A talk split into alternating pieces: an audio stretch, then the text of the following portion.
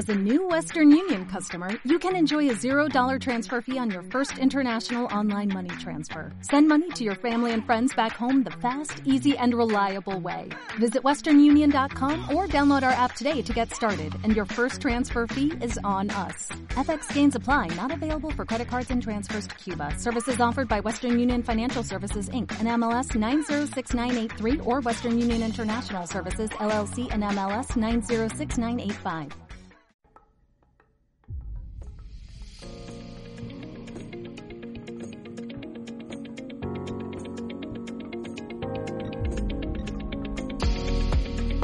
¿Qué es la intimidad? ¿Cómo sentir una conexión más auténtica en las relaciones? ¿Por qué es urgente poner el cuidado de la vida en el centro de nuestros vínculos? Y parecía fácil. El podcast de Árbol Dúo hecho para darle vuelta a tu idea de las relaciones contigo, tus amores y la vida. Ponte cómoda, cómodo, porque vamos a salir de la zona de confort. Hola, Pamela y Elizabeth, súper bienvenidas, estamos felices de que esté. Estamos con la sonrisa así desde que, desde que han llegado. La verdad es que, bueno, además es que como somos muy fans de vuestro podcast y además de todo el resto del trabajo, pero del podcast muchísimo, eh, entonces claro, estamos así como fans. Qué ilusión. Nosotras estamos como, bueno, no sé tu hermana, pero yo estoy como nuestra primera entrevista como podcasters. Ah. y como somos fan de vuestros podcasts, vuestros podcasts también hemos empezado a escuchar en el coche, pues es mutuo el hermanamiento. Pues, oficialmente aquí hermanamos podcast. Sí, crossover. ¿Y, a, ¿Y ahora qué? Parecía fácil. ¿Y ahora qué? Bueno, ¿Nos hacéis, la, ¿nos hacéis la pregunta a nosotros? De sí, sí, sí, totalmente. ¿Y ahora qué? ¿Y ahora qué? Pues ahora. Ahora estamos en procesos, las dos. ¿No? ¿Contesto un poco por ti o quieres contestar tú? Sí, sí, dale, dale. Y me encanta en el podcast de la hermana de. Estamos, además, el otro día justo escuchamos vuestro podcast, el del cambio, y no parábamos de hacer así, de sentir todo el rato. Y hablasteis de, de las transiciones. Entonces, ¿y ahora qué? Transición sería la respuesta. Mm. Por, mi, parte, mi respuesta es, ¿y ahora qué? Entramos en marzo, en uno de los meses más altos de trabajo de no solo ver los golpes, igual que noviembre, que son dos meses que, pues bueno, nos autoexplotamos porque es cuando más trabajo hay. Se conmemora el 8 de marzo, el Día de las Mujeres, trabajadoras, todas somos trabajadoras, pero como que se reivindican muchas cosas todavía el 8 de marzo, aunque es verdad que se celebramos todas las feministas, celebramos todo lo avanzado, pero también seguimos reivindicando derechos que nos faltan todavía un montón. Y entonces esa es mi respuesta de ahora qué, que mucho ocurre en marzo. Pamela, imagínate que hay alguien de nuestra comunidad o de la vuestra que nos está escuchando desde Latinoamérica y imagínate que a lo mejor no sabe qué es, eh, no, más duelen los golpes, ¿no? Eh, no solo eh, duelen los golpes. No solo, no solo duelen los golpes, sí. ¿Cómo lo cuentas así como muy resumidamente? ¿Qué es esto? Es un monólogo donde hablo de la violencia machista que yo enfrenté de los 12 a los 18 años en mi adolescencia. Y que es un monólogo que utiliza el humor, el sarcasmo, la ironía. Tiene parte dramática, claro, como teatro que es. Pero trata de, a través del humor, sobre todo, hacer reflexionar de que la violencia no son solo los golpes. Entonces hablo de todas las violencias sutiles, las que hemos nombrado toxicidad o grado de comportamiento intensos, es violencia, ¿no? Como toda esa. Es, ¿no? que alrededor de la violencia hay mucho taparlo, ¿no? Y decir que la violencia son los golpes. Y eso hace 20 años cuando yo empecé, estaba claro que, que, que deberíamos desmontar eso y ha vuelto otra vez para atrás. Entonces, de eso va el monólogo. Y mi hermana es mi manager. una palabra que ya se inventó. Donde no solo es mi manager, sino que es una de las personas que me acuerpa. Me acuerpa Laura, también mi cuñada, que la conocéis, Laura Pacas. y, y, mi amiga Flor, también que está en la producción ahora. Antes estaba Iván, mi pareja, estaba antes en la producción, ahora está Flor y para poder yo sostener y contar esto tantas veces al día y tantas veces al mes que lo cuento, si no tengo un equipo que me acuerpe, yo no ni yo ni nadie podríamos contar esto. De eso va el proyecto, entonces viajamos mucho. No solo duele los golpes, está en YouTube, para quien esté en Latinoamérica que no tenga oportunidad de verlo en la península, lo podéis ver en, en el canal de YouTube de, de mi hermana, de Pamela Palenciano.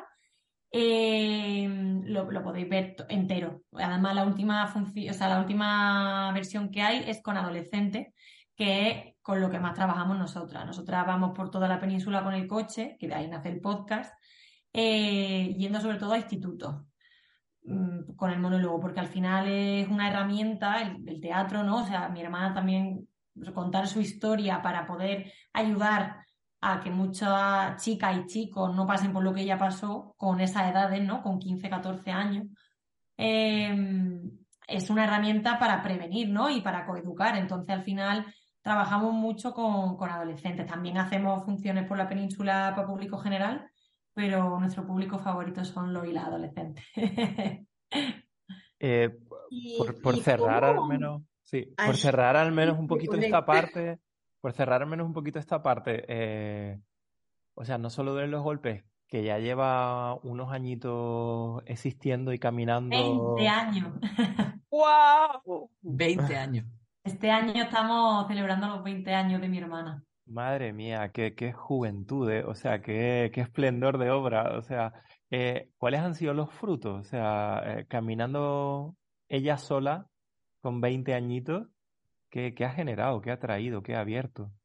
Ha abierto puertas, ventanas, caminos, eh, resiliencia, eh, sanación, tanto personal como colectiva. Porque el ritual del teatro, sabes que es muy mágico, que es muy aquí ahora, y la gente que está enfrente, eh, aunque se incomode y no le guste, pero algo le toca y él le hace reflexionar. Entonces, han pasado cosas maravillosas, han pasado cosas muy feas también, que ha traído cola con denuncia y con acoso con intimidación, ¿no? con esta violencia política de que tanto hablamos ahora del Ministerio de Igualdad, ¿no? esta violencia política que muchas activistas enfrentamos, pero yo me quedo en 20 años con lo positivo que ha sido el crecimiento personal y colectivo de pues, sí, miles, miles de personas, porque han sido miles. No quiero decir la cantidad porque no sé. O sea, yo en 2014 perdí la cuenta, pero eran como eh, tres mil y pico de representaciones. Habrá, muchas más que de contar. Entonces, ha sido increíble y sigo recibiendo mensajes preciosos todos los días, ¿eh? Todos los días. Y otros que lee mi hermana. y los feos que los leo yo. Bueno, yo agradezco mucho que los compartas en tu Instagram, que, que, todo el tiempo, porque claro, al final es muchas veces cuando hacemos ese trabajo y trabajamos en institutos, ¿no? O en lugares así, es como que eso se queda para quien está haciendo la experiencia. Y me parece tan importante que una y otra vez estés mostrando hasta qué punto es ese impacto. Y en ese sentido, este, este episodio va a salir en torno al 8 de marzo. Y claro, en torno al 8 de marzo, bueno, y en todo el tiempo escuchamos mucho últimamente esto de, bueno, pero ya está, ¿no? Ya está, ya hemos logrado, ya está, ya ahora ya igualdad. O sea, ya empecemos a pensar en otra cosa, que, que soy, ¿no? Em, y obviamente, o sea, obviamente que hay muchísimo que se ha movido, mm, faltaría más, ¿no? Pero mm, e, e, esa sería la pregunta. ¿Qué, qué, mm, ¿qué, has visto en estos, has visto en estos 20 años? ¿Qué, qué, qué cambios has visto, no? Porque al final vos han pasado 20 años, pero seguís viendo a chicos y chicas de 14, 15, 16. ¿Qué ha cambiado? ¿Ha cambiado tanto? Ha cambiado a mejor. Hasta el 2017 todo fue a mejor. O sea, de, hablar de violencia doméstica pasamos a hablar de violencia de género, de violencia de género a violencia machista, de violencia machista a violencia patriarcal. Hubo como un avance en, la palabra en el discurso. 2017 para acá había un retroceso. Un retroceso muy grande, vinculado con la ultraderecha a nivel internacional, no solo VOX, aquí, y el discurso neoliberal de lo que mi hermana estaba diciendo, que ella se traga los mensajes feos y que ve muchos youtubers que me atacan y que me dicen cosas feas son unos discursos que parece, bueno, por ejemplo, Roma Cagardo, ¿no? Hay Roma Gallardo, pues le decimos Roma Cagardo para reír un poco, que él es animalista, antitaurino, que lo ve y puede decir, pues es un chico que te puede enganchar a su planteamiento, pero es antifeminista. Entonces, es que una cosa es que tú el feminismo no te guste o que no entienda ese que cansina soy, otra cosa es que tú, tu discurso ya sea antifeminista. Cambia mucho. Antes estaba el de Jaén que preguntaba, que es un personaje del monólogo, esto que es lo que es, o sea, esto de la violencia contra las mujeres que es lo que es, y ahora es, no existe. No mm. existe, y si existe también está contra los hombres. Entonces ya hay un discurso hecho. Eso es lo que yo he visto en 20 años cambiar. Y lo que te decía al principio, cosas que a las feministas hemos peleado por llamarlas violencia, le llamamos tóxico ahora. Sí, yo con respecto a eso que dice mi hermana, sí que, claro, cuando ella empezó a hacer el monólogo, pues yo era muy pequeña. Eh, yo, bueno, salgo en la exposición de fotos con que tenía 12 años, no sé. Entonces, claro, para mí que mi hermana hablase de violencia machista era como que, era como, yo que soy de los 90, eh, era como que está contando esta señora. Y me acuerdo que yo, pues por tener la hermana que tenías, fui de las primeras niñas en mi clase que se llamó a sí misma feminista y los demás niños me miraban mal y tal. Sí que veo que ahora hay como algo muy bueno, que lo vemos en, su hija, mi sobrina, que hay como un rollo con la adolescente de que se, no me gusta decir esta palabra, pero bueno, se empoderan, eh, ¿no? Y tienen ahí como esta cosa de autocuidarse y de, ¿sabes? De no dejar que pasen ciertas cosas que antes permitíamos. Mm, pero por otro lado, como dice mi hermana, hay una plataforma de, señores que están teniendo, y señoras también, un discurso muy antifeminista que está calando mucho en los jóvenes. Entonces estamos en un momento bastante convulso eh, en estos momentos. Yo agradezco haber entrado al feminismo en el momento que entré, porque creo que si hubiese entrado ahora, estaría muy confundida. Si yo ahora tengo 14 años y veo el feminismo, estaría muy confundida porque los mensajes son contradictorios, son completamente opuestos. Por un lado, lo que tú decías, si ya tenéis mucho conseguido, pero por otro lado es como mm, que hay mucho por conseguir. Y ahí se mezcla también la división que hay en el feminismo y todo eso. Claro, bueno, ese es el, otro temazo, ¿no? En este momento. De, Bueno, en un punto, mm, yo es que soy eh, eh, enfermizamente positiva no positiva, pero sí, siempre me gusta decir eso, ¿no? Como dice, eh, como dice Paulo Freire, esperanzada del verbo esperanzar, no del verbo esperar. Y, y entonces, como, como siempre estoy en la acción, o sea, creo que, bueno, a mí me suena como a dolores de parto, ¿no? O sea, como a este lugar de, venga, hemos, hemos crecido, crecido, crecido, nos hemos movido hasta aquí y ahora hay un, hay un choque fuerte que necesita, que está hablando de que hay algo que necesita salir a la superficie que todavía no se nos ha ocurrido y que es necesario dejar, dejar nacer, ¿no? O sea, que no va a ser la cosa de quién gana, sino cuál es esa tercera manera que necesita salir a la superficie y todavía no sabemos cómo es porque en realidad forma parte de lo que estamos creando juntas y, juntos y juntes, justamente para hablar de, del conflicto. Em, está claro, eh, como tú dices, que nosotras tenemos días obviamente malos, ¿no? Y obviamente hay días que, pues que como mi hermana intenta que el último de la fila, ¿no? Que preste atención, que entienda el monólogo y tal, y hay días que lo consigue y días que no. Pero sí que, como tú, somos positivas en el sentido de que si no viéramos que esto tiene fruto, ya hacía tiempo que habríamos dicho, mira, dediquémonos a otra cosa, ¿sabes?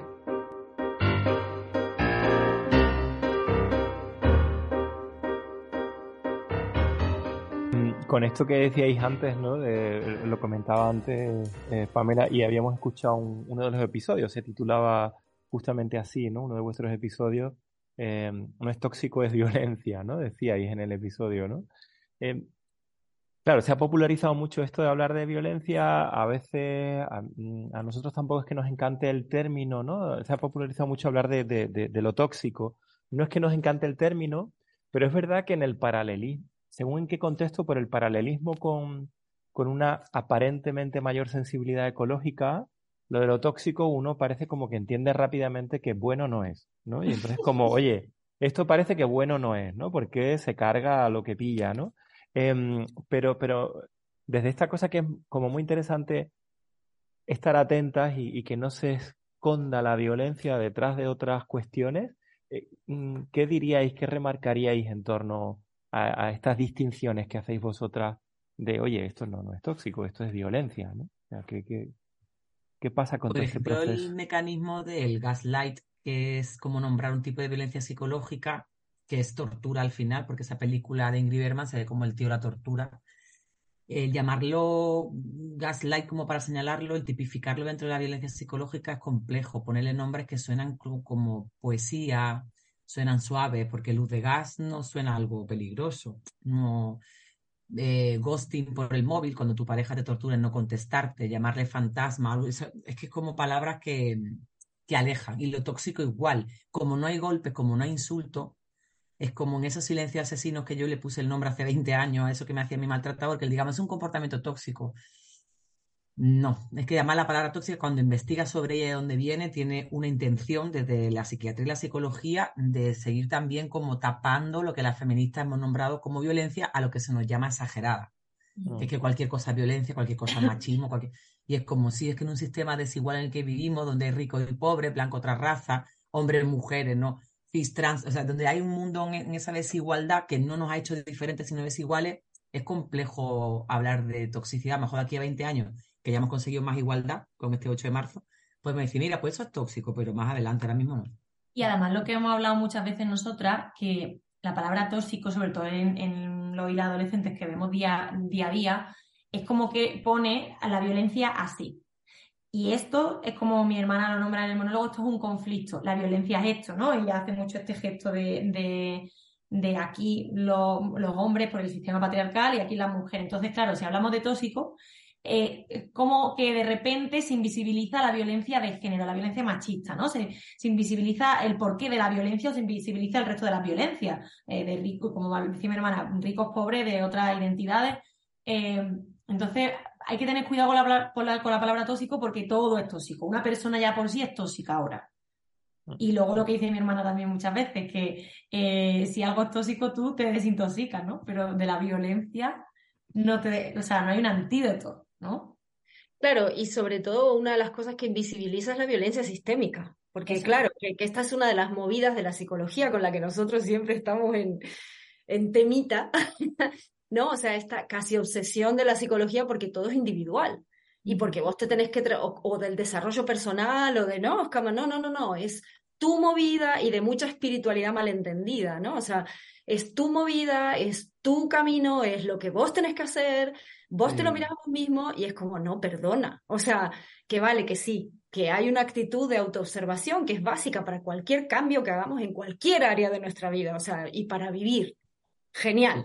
O sea, esto súper buenísimo. Ahora, una vez salimos de ahí, hay estructuras sistémicas que es necesario estar mirando para entender qué es lo que está pasando, porque a nosotros nos pasa muchísimas veces, ¿no? Y bueno, a mí trabajando con mujeres en el mundo del emprendimiento, bueno. o sea, la cantidad de trabajo que hay que hacer para decir, no, no, es que este no es tu problema individual, deja de, deja de mirarte a vos misma y a mirar tu nacimiento desde antes de nacer y la preconcepción para entender por qué tenés esta, esta baja autoestima, que no es baja autoestima, que es, que es violencia sistémica. o sea, a ver, y ahora que esa violencia sistémica te ha generado baja autoestima y te la sigue generando a día de hoy, vale, entonces trabajamos la baja autoestima, pero entendiendo que forma parte de un sistema mayor. ¿Para qué sirve entender que forma parte de un sistema mayor? Obviamente que no es para decir, ah, vale, vale, entonces es por eso, listo, ya no tengo que hacer nada. No, obviamente lo tenemos que cambiar. Pero desde luego lo que quita de en medio es esa mirada individual que lo único que hace es fragmentar más, nos separa, nos fragmenta del, del, y sobre todo genera una cosa muy bonita, que es que no haya colectivos pidiendo por lo que necesita. O sea, la fuerza es menor. Mm. Entonces, claro. Totalmente de acuerdo. De hecho, nosotras siempre que abordamos cualquier tema en el podcast, sobre todo relacionado con, con la salud mental y con el autoestima y con todo esto que, que, que gracias a Dios estamos visibilizando cada vez más, eh, mi hermana lo dice mucho, hay una parte de responsabilidad que está en ti, pero es que el 80% es el sistema. Y nos hemos tragado mucho, eh, además yo últimamente quiero hacer un podcast sobre esto, hermana, el tema de la meritocracia, de. Nos hemos tragado como ese tema, ¿no? De que hay que trabajar duro, de que no. Y como, no, no, no, es que si el sistema no me ayuda a que yo pueda tener una, una buena autoestima, que yo pueda tener tiempo para mí, para eh, por mucho que yo trabaje, no voy a llegar a ningún lado, o sea, es mentira. Entonces te frustra y como te sabes, ya como un círculo. Claro, porque es esta cosa, ¿no? Como de trabajar. Si a mí me cuentan que si yo trabajo mucho voy a llegar a ese lugar y de pronto yo trabajo mucho y no llego a ese lugar, entonces ¿quién tiene la culpa? Yo, ¿no? Eso. Eso Claro. A consumir más medicación. Eh, oye, y, ahora que dices esto de, querer hacer un podcast sobre esto, em, ¿qué os ha dado estos tres añitos, no? Creo que estáis ya con el, con el podcast. Es que el otro día lo decíais vosotros en el podcast, que los años del podcast son como los años de perro. Sí. lo decíais vosotros. Eh, nosotros empezamos la primera temporada, o sea, llevamos tres temporadas, vamos por la tercera, pero la primera cuando la empezamos, hermana. En octubre del 2021. El año pasado. Mm, mm. Hace dos años, va a cumplir dos años, solo que hemos hecho tres temporadas porque hemos ido parando. Sí. Mm. ¿Qué, qué- qué estáis descubriendo? ¿Qué, qué estáis eh, aprendiendo? ¿Qué, em, qué os da en relación con toda la trayectoria que, que ya teníais eh, este formato podcast?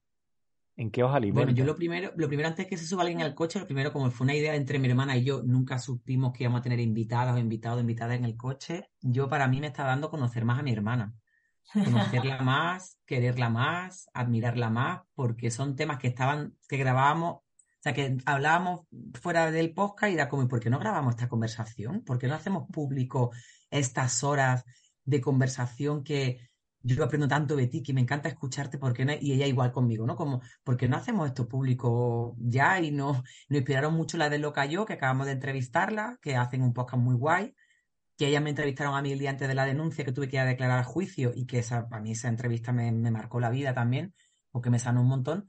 Y fue como, jolín, y nosotros en el coche tanto rato, ¿por qué no hacemos esto? Pero vamos, a a nivel personal antes de... Y luego ya cuando empezó a subirse gente al coche fue como, hostia, conocer a Peña en este espacio que vas moviéndote y que lo que tiene el coche, esa cosa mecánica que estoy montada, está que la, la lengua se suelta mucho. Porque ahí es como que te da confianza y conoce a, conoce a mucha gente importante. Pero claro, para mí mi hermana es la principal, ¿no? La estoy conociendo cada vez más y queriéndola más. Ay, hermana, qué bonito. Yo iba a decir lo mismo, ¿eh? Te lo juro. Porque, porque, claro, yo empecé a trabajar con mi hermana en 2000, a finales de 2019, ella empezó a decirme, vente a trabajar conmigo. Eh, empezó el 2020 y fue la pandemia. Y, y claro, nos conocíamos como en el ámbito hermanas, pero no nos conocíamos en el ámbito trabajo hermana. Y, y es que es, eh, eh, parece que es lo mismo, pero no es lo mismo. Entonces, claro, de repente empezamos a echar como muchas horas en el coche y, a, y a- de repente ella me contaba cosas que yo decía, "Uy, yo no sabía esto de ti. Nos llevamos 12 años, entonces hemos pasado mucho tiempo también separadas. Y de repente era como muy guay eh, vernos hablando de temas que yo no creí nunca que hablaría, no sé, con mi hermana. Y, y se ha convertido ya no solo en mi hermana, sino mi mejor amiga y un pilar fundamental con el que comparto ya, bueno, muchas cosas. Qué maravilla. O sea, bueno, evidentemente que tendréis escaletas y habláis de, bueno, y ahora vamos a, a seguir con la escaleta, pero suena tan fresco y tan lo que está pasando en el momento, o sea, pero, pero es, es brutal el, el formato, como suena. Eso es gracias a mi hermana, que yo, yo, porque yo soy como más controladora, más esquemática, y yo siempre lo quiero tener todo bajo control. De hecho, el primer podcast que grabamos tuvo como muchos fallos técnicos, y yo le dije, no lo vamos a sacar, no lo vamos a sacar porque no está perfecto, porque si no está perfecto, ¿cómo lo vamos a sacar? Y mi hermana me dijo, ¡ah! Vamos a sacarlo y a ver qué pasa. Y entonces salió tan, a pesar de que tenía sus fallos, salió tan bien que ya yo me solté y dije, "Uf, vamos a relajar, ¿no? Si escaleta no hay, es que suena fresco, Juanjo, porque no hay escaleta. Es que no hay escaleta. Hay tema, hay tema. Había secciones que, bueno, que ahora que dice que la gente nos mande audio, o la de las psicólogas de nuestras patrocinadoras también, y, y ahora que mi hermana se lo está currando un montón y se busca test para el final del podcast, pero no hay escaleta, hay como un, este es el tema, alguna, ella lee más que yo para hablar del tema, yo no, yo voy improvisando y la dejo hablar y voy estirando de su hilo también. Y bueno, una pregunta para, para, yo creo que ya tenemos que ir terminando, lamentablemente.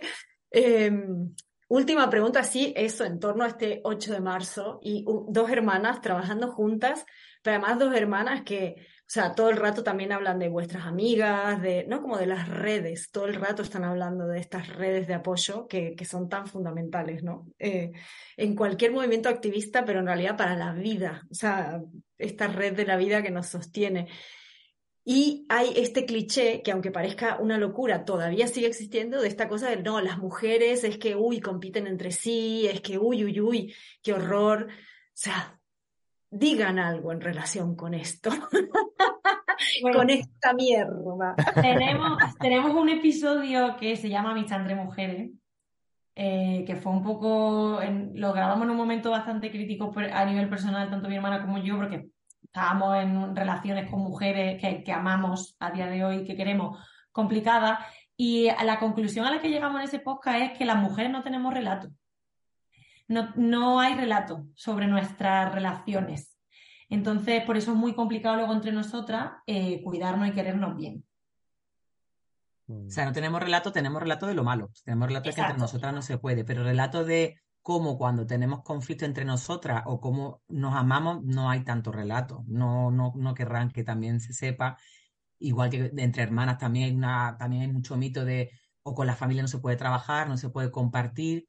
Pero es que tú eliges, ¿no? nosotras nos une una biología de, de, tener un padre y una madre en común y podríamos no habernos caído bien, pero de repente nos hemos caído bien porque en otras hermanas o hermanos no se llevan bien. Pero el tema de las redes, eh, sobre todo de amigas chicas, como alrededor no hay como un precedente, pues como nosotros tratamos también del podcast, cuando se suben muchas colegas al coche, decir, oye, que se puede generar cosas muy bonitas, incluso sin estar de acuerdo y abriendo melones que son difíciles de digerir, pero romper ese mito ya, ¿no? De una vez, de que entre nosotras hoy todo mal.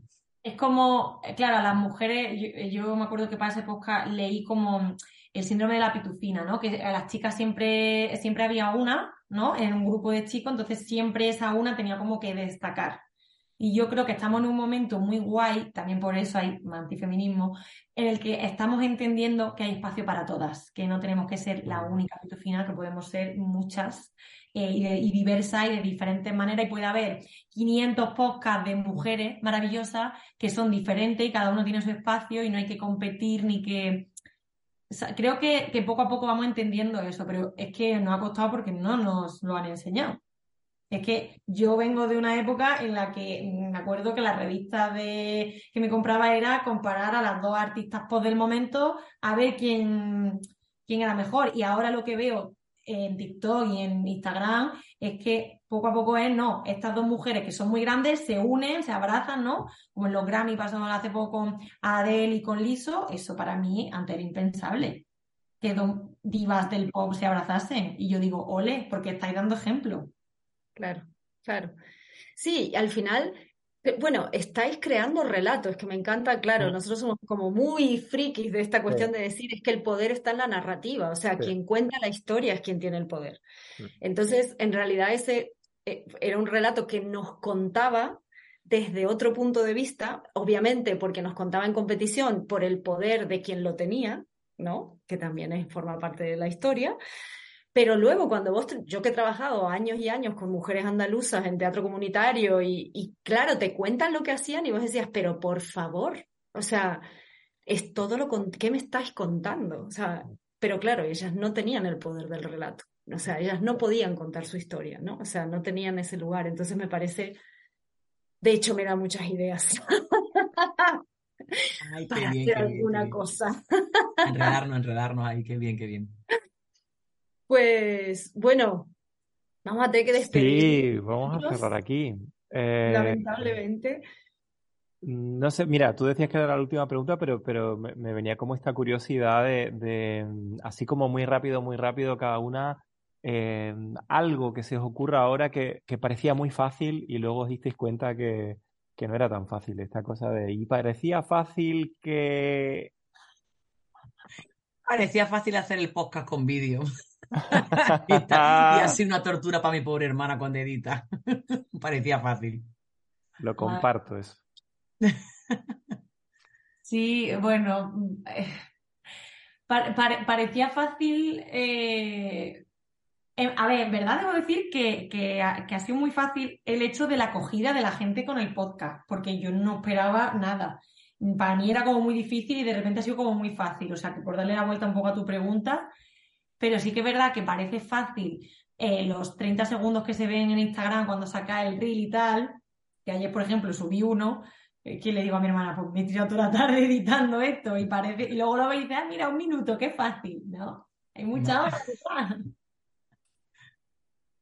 Qué bien. Eh, pues mil gracias por crear todo ese contenido y por crear toda esa narrativa y por traerlo desde ese lugar como tan íntimo sea, como tan, ¿no? Es como hacer algo con mucho peso, pero desde un lugar, eh, sí, que es como el, interior de una casa, ¿no? Digo, digo por lo de la familia, ¿no? Como, sí. como algo muy, muy de andar por casa, sí.